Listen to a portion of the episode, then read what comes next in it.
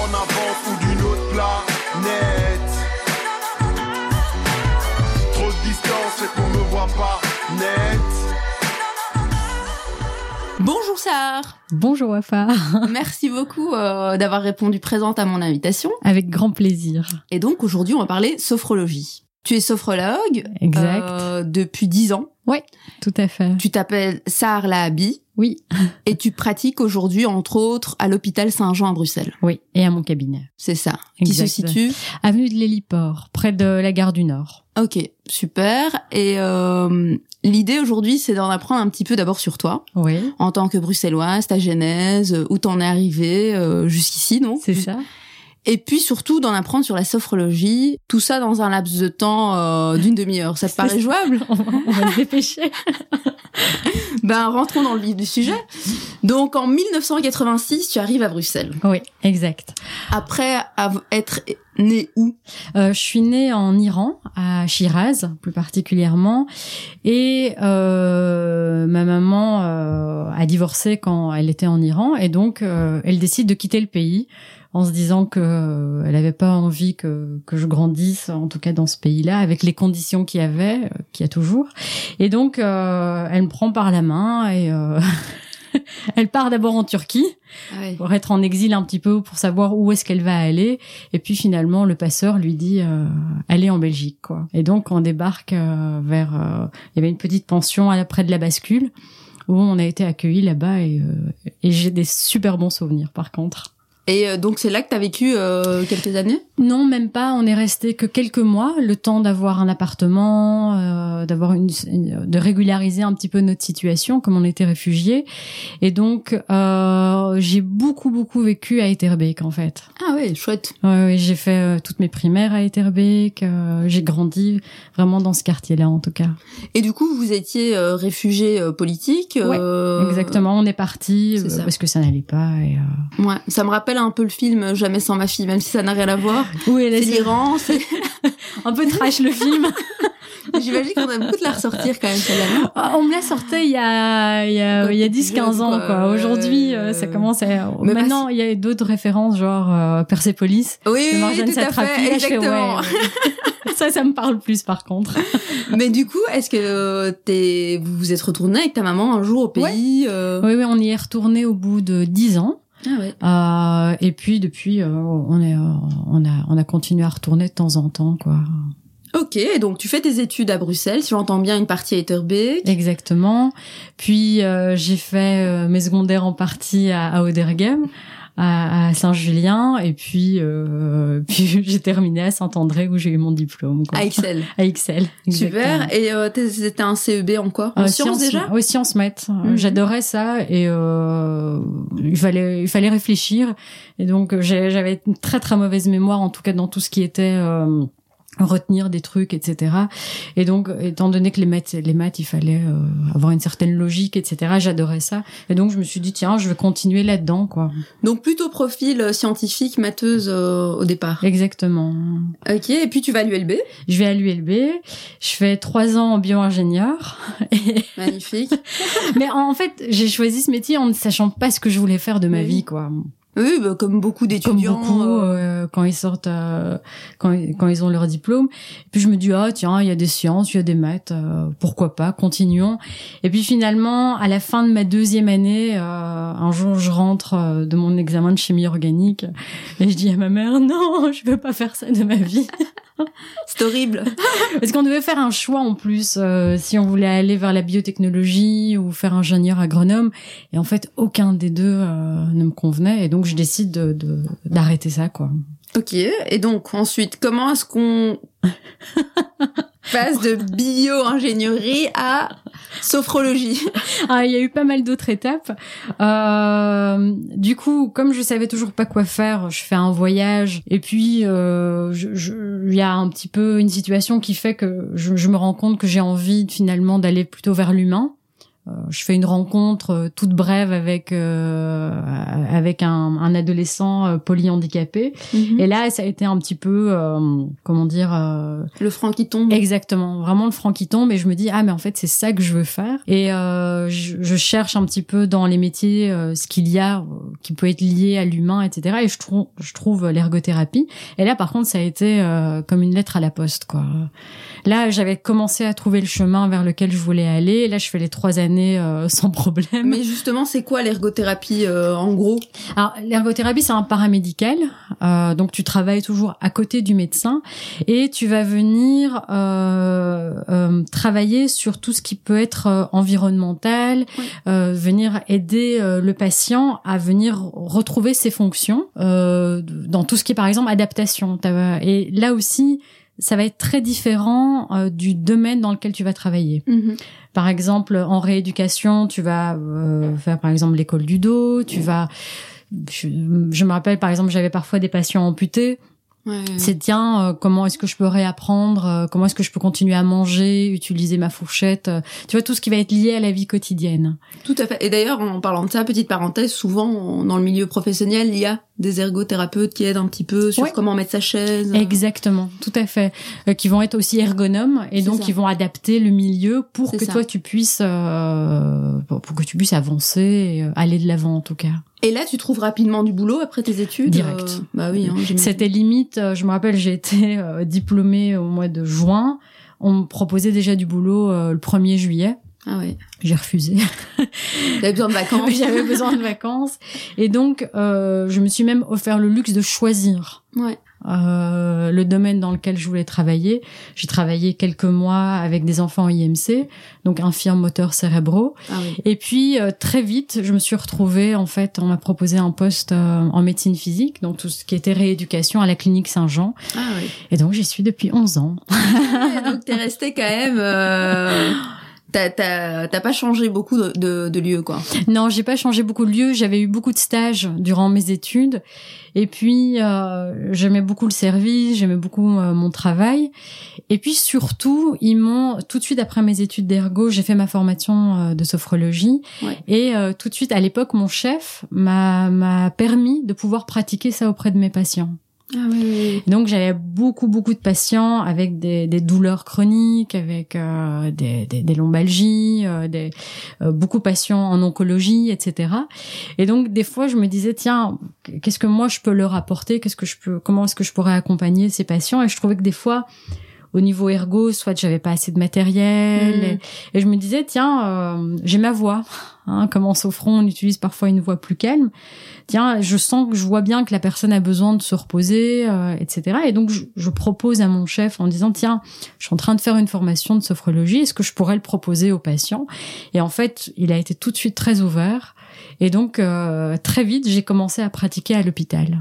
Avec une double casquette, en fait. Est-ce qu'il y a une chance quand même Parce que C'était super. euh, honnêtement, euh, surtout dans la médecine, on Ouais. est souvent par rapport à tout ce qui est à côté, un peu, euh, un peu du- dubitatif au départ. Exactement. Et là, t'as un go, et en plus, c'est toi du coup qui crée ce service-là et qui le gère, quoi. Exactement. Alors, le service, je l'ai créé il y a trois ans. Mhm. Mais au départ, vraiment pendant 7-8 ans, j'avais vraiment la double casquette. Ouais.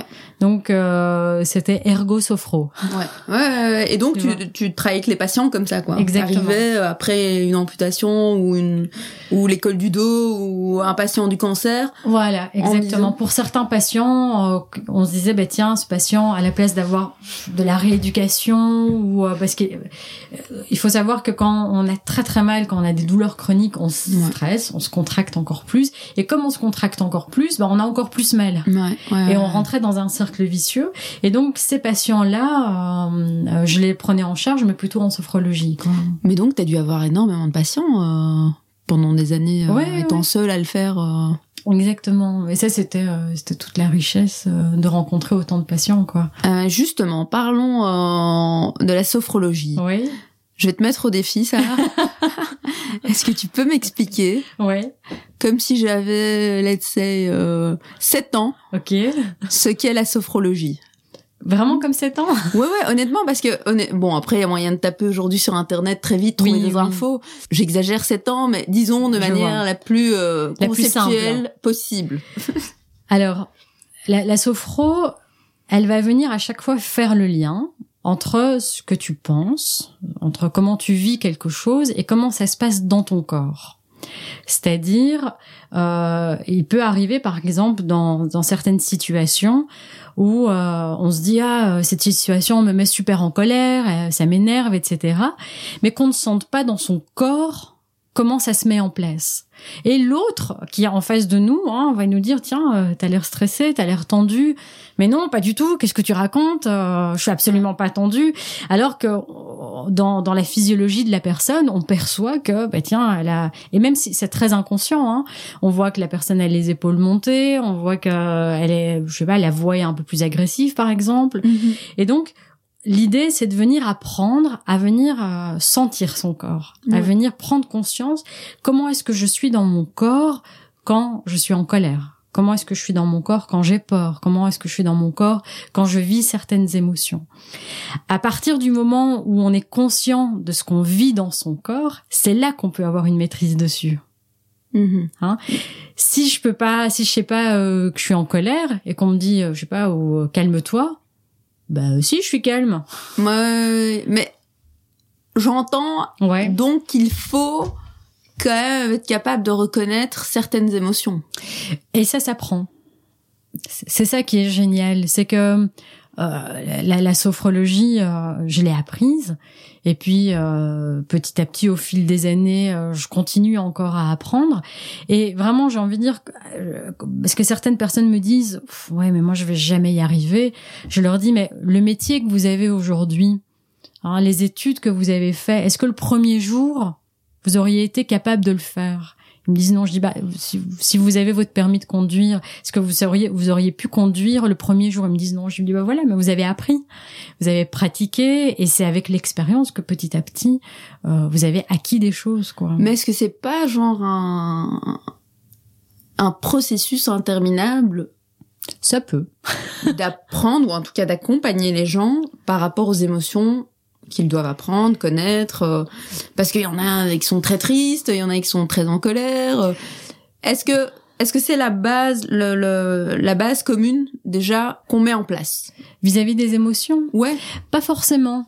Euh, ça dépend toujours de l'objectif de la personne. Mhm. J'ai euh, des personnes qui viennent et qui me disent moi dans telle situation Mhm. j'ai vraiment un problème. Ouais. Et ça, j'arrive pas à gérer. Alors bien sûr, il y a, euh, il y a tout. On pourrait faire tout un travail des, des émotions dessus, mais c'est pas la demande de la personne. Ok. Donc, on reste euh, focalisé sur ce que me demande la personne. Tu vois, donc à ce moment-là, tu fais pas tout le travail euh, derrière. Tiens, je, je sais pas, je. Euh, Oui, c'était un exemple peut-être un peu euh, plus concret. Ouais, surtout que tu Euh, parles en tout cas du corps, en tout cas du lien entre ce que vit la personne et comment son corps réagit. Ben, je vais donner un exemple très simple en tout ce qui est prénatal. Ouais. Hein, J'ai des femmes enceintes qui viennent me voir, qui disent voilà, moi je stresse un petit peu pour le jour de l'accouchement. Mhm. C'est pas forcément que je, je voudrais faire la sophrologie pour ne pas prendre de péridurale. Je, je me dis que voilà, c'est possible que je prenne la péridurale si je ne supporte pas, mais j'ai peur. Et donc j'ai envie d'avoir des outils pour le jour J pour pouvoir gérer cette situation. Donc on est d'accord, on part quand même de la peur. Par exemple, exactement. Dans, dans cet exemple-là. Tout à fait. Comme il y a quelqu'un qui pourrait te venir et te dire dans le même cas, euh, je suis en colère, Exactement. je n'ai pas envie euh, d'accoucher. euh, enfin, De, pas. de cette manière-là. Voilà. euh, et donc on part de là pour pouvoir amener. euh, Exactement. Mais ça va être quelque chose de très euh, précis. Ouais. Tiens, on va, euh, on va venir. Qu'est-ce qui va venir te rassurer? De quoi Mhm. tu as besoin? Et là, on va utiliser tous les outils de sophrologie. Donc Ouais. la respiration. J'allais dire. Ouais. Hein, la respiration, c'est quelque chose de d'extraordinaire. Vraiment, euh, moi-même, je pense que de plus les années passent, plus je me rends compte de, de- du côté extraordinaire de la, de la respiration. Parce que tout simplement, le fait de venir réoxygéner son corps, d'avoir une respiration consciente, pas forcément de s'arrêter une minute ou deux, hein, Non, non. hein, de se dire tiens il faut que je médite, c'est à ce qui paraît c'est bon de méditer et c'est vrai, mais se dire concentrer. se concentrer, tiens, euh, je, je gare mon vélo et pff, Ouais. je respire un bon coup, ça me permet de me réoxygéner et d'avoir vraiment cette conscience au niveau de la respiration pour se calmer, c'est déjà vraiment la base. Et se rappeler qu'on a cette respiration pour mieux oxygéner le corps, pour s'arrêter ne serait-ce deux secondes, pour avoir euh, une hygiène de vie, euh, une meilleure hygiène de vie, quoi. Ouais, ouais. euh, petite parenthèse, il y a Mhm. parfois des crises qui se gèrent aussi euh, comme ça. Enfin, moi, je. Euh, j'ai dans mon, entour- mon entourage des gens qui font beaucoup de crises d'angoisse. Exactement. Et c'est vrai que grâce à la respiration, ils réussissent quand même euh, à calmer. à vraiment euh, maîtriser euh, le truc. C'est vraiment ça. Et donc, la respiration d'un Ouais. côté. Et puis, qu'est-ce qu'on a d'autre comme outil? Il y a la visualisation. Ah, ça, Ça, c'est ma favorite. Alors, qu'est-ce que c'est? Alors la visualisation, pour faire simple, euh, en fait, on, on le fait tout le temps. Hein. la visualisation, c'est par exemple quand vous vous dites ah tiens, qu'est-ce que je vais manger ce soir? Ouais. Ah, euh, T'imagines ta cuisine, voilà. le frigo, qu'est-ce qu'il y a? Ouais. Voilà, exact. Tu te fais une image Ouais. de, de de ce que tu dois faire ou de ce que tu vas manger. Euh, quand tu penses à tes prochaines vacances. Ouais. Ah, ça va être trop bien. je vais enfin me reposer. Ou alors, ça peut être une visualisation du passé.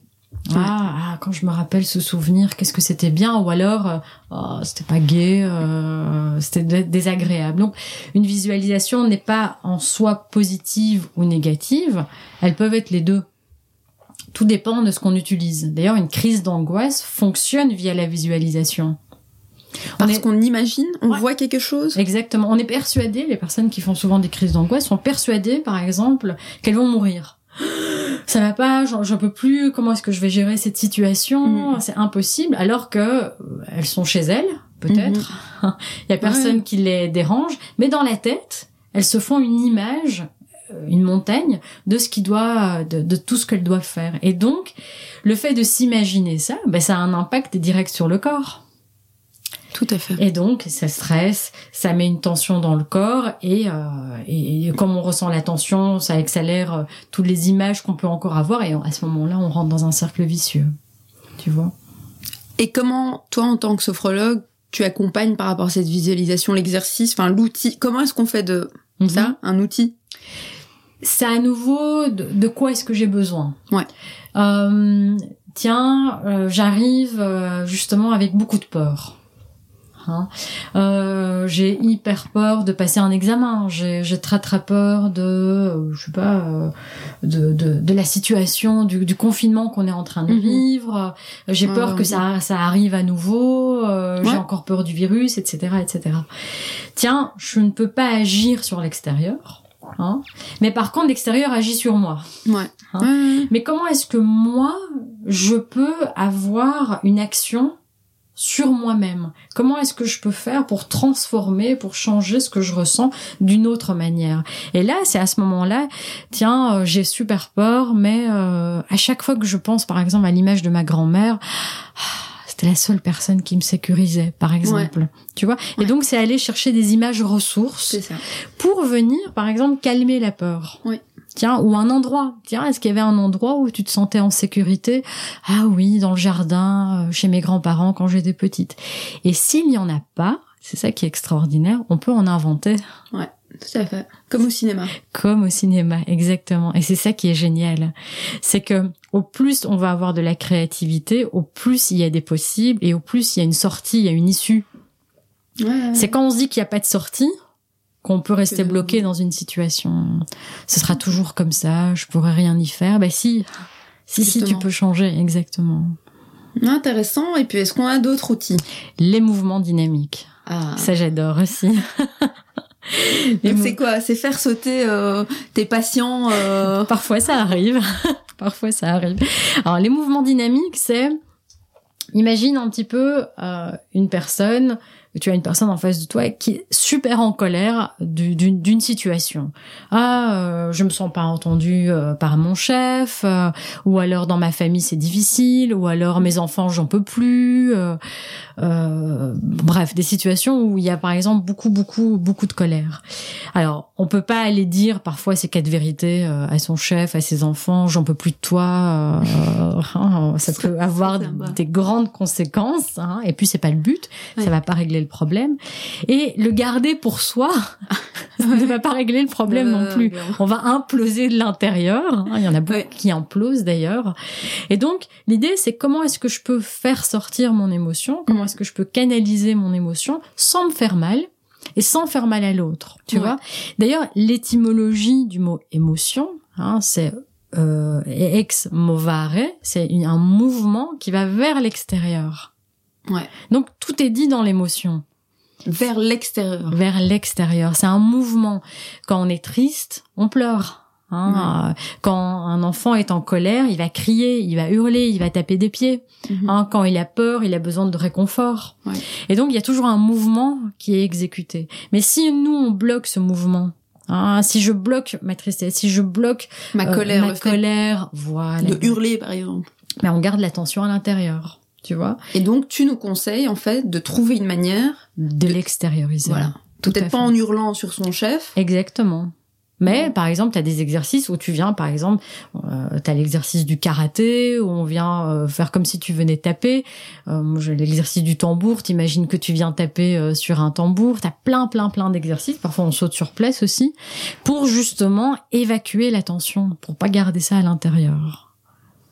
Ok. Et est-ce que tous euh, tous tes patients sont euh, sont euh, tu fais les trois avec tout le monde ou alors c'est par rapport à la personnalité des gens, ce qu'ils sont capables de faire physiquement évidemment ou pas. euh? Alors, ça dépend si c'est individuel ou en groupe. Ouais. Euh, en groupe, comme c'est des cycles de, Ouais. de huit séances, là, en effet, moi, j'ai mon plan dans la tête. C'est ça. Et euh, chaque semaine, euh, les patients, les personnes apprennent un outil bien concret. Et là, on fait, on utilise les trois outils, Mhm. tu vois. Par contre, quand c'est en individuel, là, c'est vraiment euh, du sur-mesure, j'ai envie de dire. Ouais. C'est vraiment personnalisé.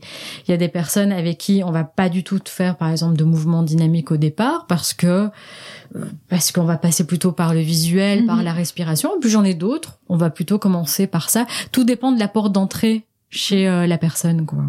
Mais tu parlais de groupe ou individuel. Mhm. Dans quel contexte on pourrait parce que ce que ce que ce que tu racontes est très intéressant et euh, ça peut être clairement un schéma euh, euh, comme euh, que- comme je le disais tout à l'heure il y a, y a- y a beaucoup de gens qui font de la sophrologie euh, déjà pour leur bien-être personnellement Exact.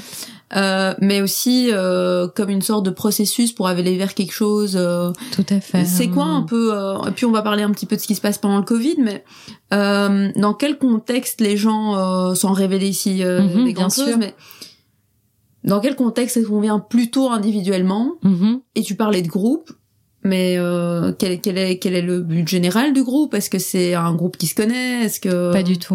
donc comment ça se passe littéralement? Alors, euh, une personne va souvent venir faire de l'individuel quand c'est un objectif plus précis. Ouais. Hein, quand euh, aussi euh, la personne a envie de, de de pas forcément partager Mm. hein, euh, ce que ce qu'elle est en train de vivre.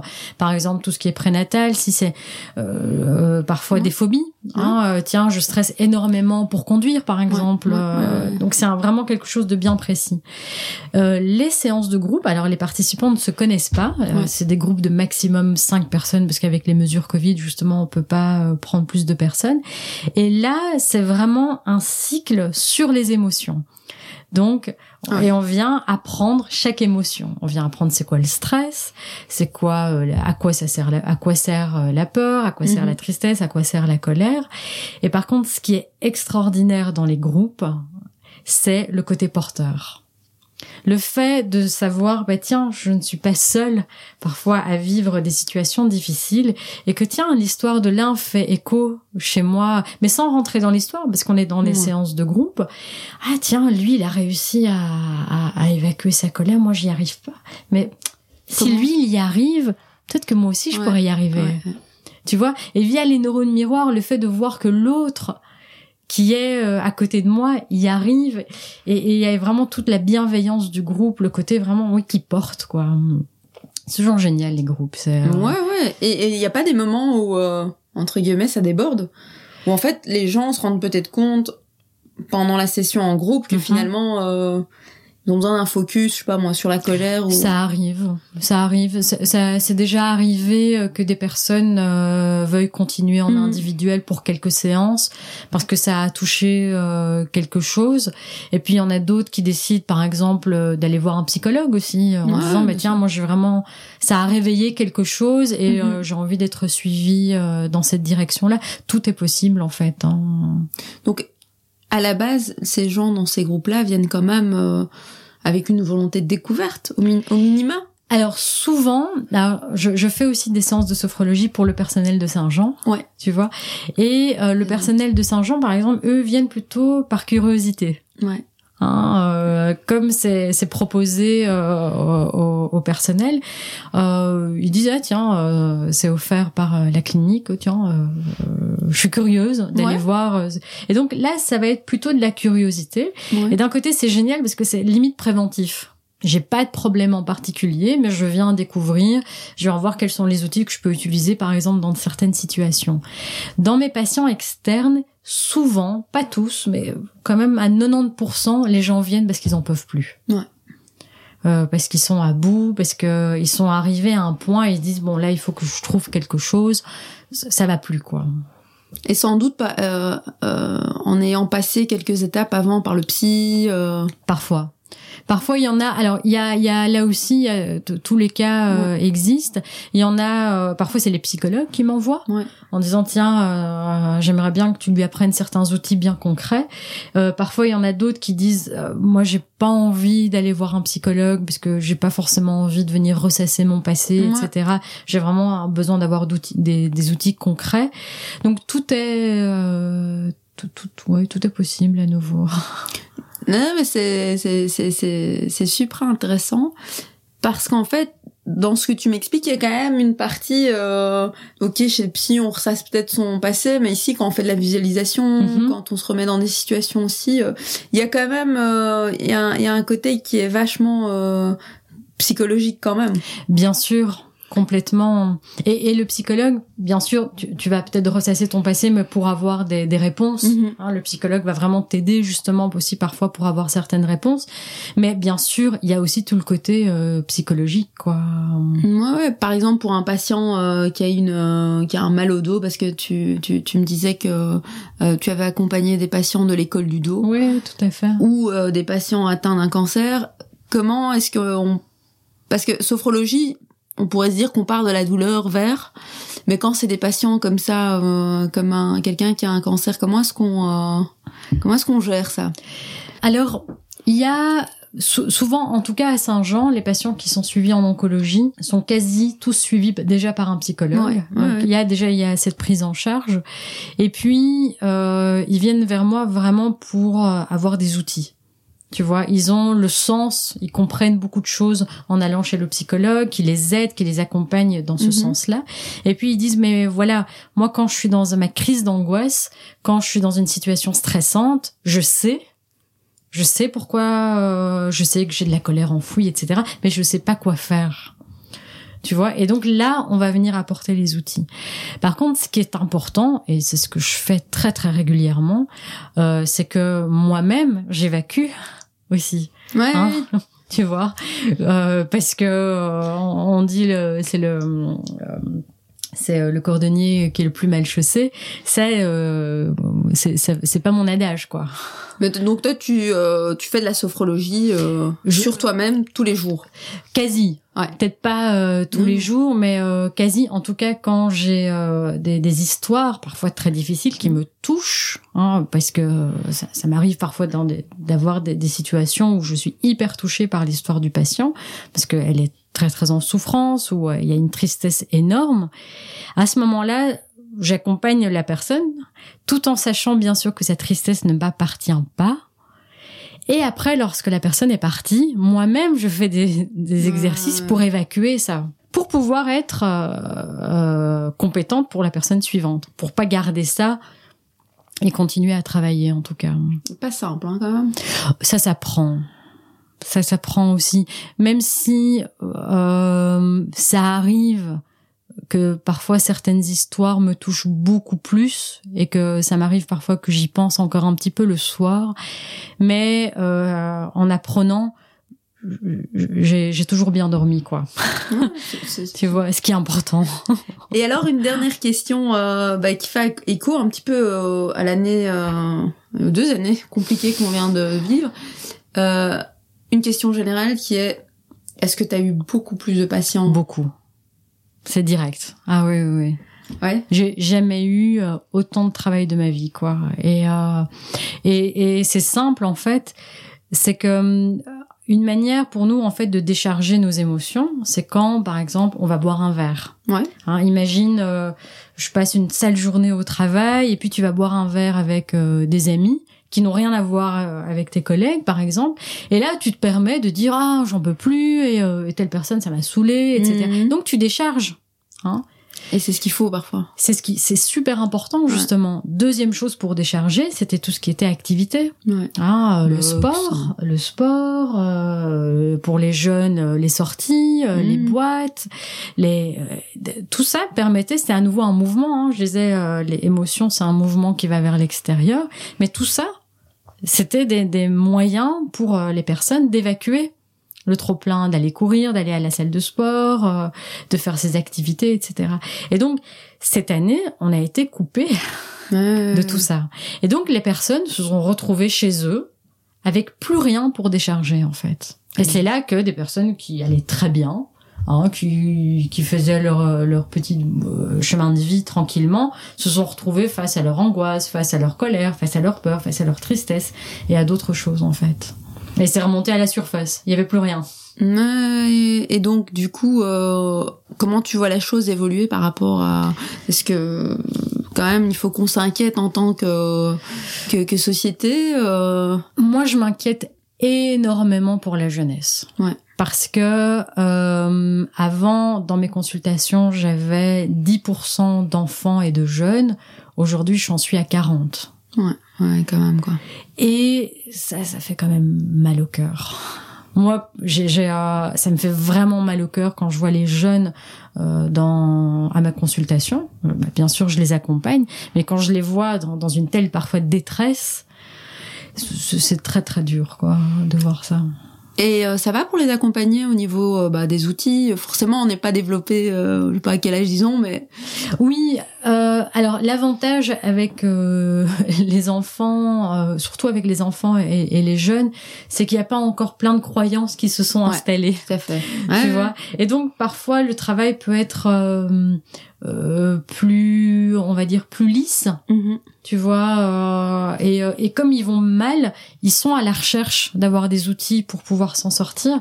Et eux, quand ils prennent les outils, ils les prennent à bras le corps, quoi. Ah ouais. Ils les utilisent. Ils font, euh, vraiment. Ils le- ah oui, oui, c'est vraiment, euh, ils sont extraordinaires, quoi, à ce niveau-là. Moi, euh, à, le- à leur époque, euh, on m'aurait dit, euh, va faire 10 minutes de méditation, jamais, quoi. Non, non, je prends mon vélo, je fais un tour. voilà, exactement. Non, c'est clair. Ok, ok, ok. Voilà. Donc beaucoup de travail pour toi euh, Pour l'instant, oui. en cette période. Depuis, euh, depuis le deuxième confinement. Ouais, surtout. Hein. Le premier, ça a été. Hein, Mais je pense que le premier, on peut se dire maintenant que tout le monde était un peu en mode euh, bon. chouette. Ceux qui pouvaient se le permettre et qui étaient en Exactement. situation pas trop cata, effectivement, sont plus doux. Ok, je me recentre, euh, je fais mes trucs. euh. Exactement. Mais depuis le deuxième confinement, il y a eu vraiment Ouais. un boom vis-à-vis de ça, quoi, en tout cas. Ok, ben super. Merci beaucoup, Avec euh, plaisir. Sarah. Avec grand plaisir. Est-ce qu'il y a encore quelque chose que t'aimerais rajouter euh, pour nous faire un petit baume au cœur euh, sympa sur la sophro J'ai envie de dire, pensez à vous. Ouais. Et euh, prenez du temps pour vous, parce que c'est quand vous allez prendre du temps pour vous, vous allez pouvoir mieux donner aux autres, tout simplement. euh, c'est très, c'est très beau. Je pense que euh, moi j'adore mon métier, j'adore accompagner les personnes, mais si au départ vous n'êtes pas bien avec vous-même, vous pourriez, vous pourrez aider personne et vous pourrez accompagner personne en tout cas. Donc prenez du temps pour vous, prenez le temps de vous, de vous faire du bien, de vous ressourcer. C'était un très bon conseil à faire, chers auditeurs. Merci. Avec grand plaisir, merci Wafa.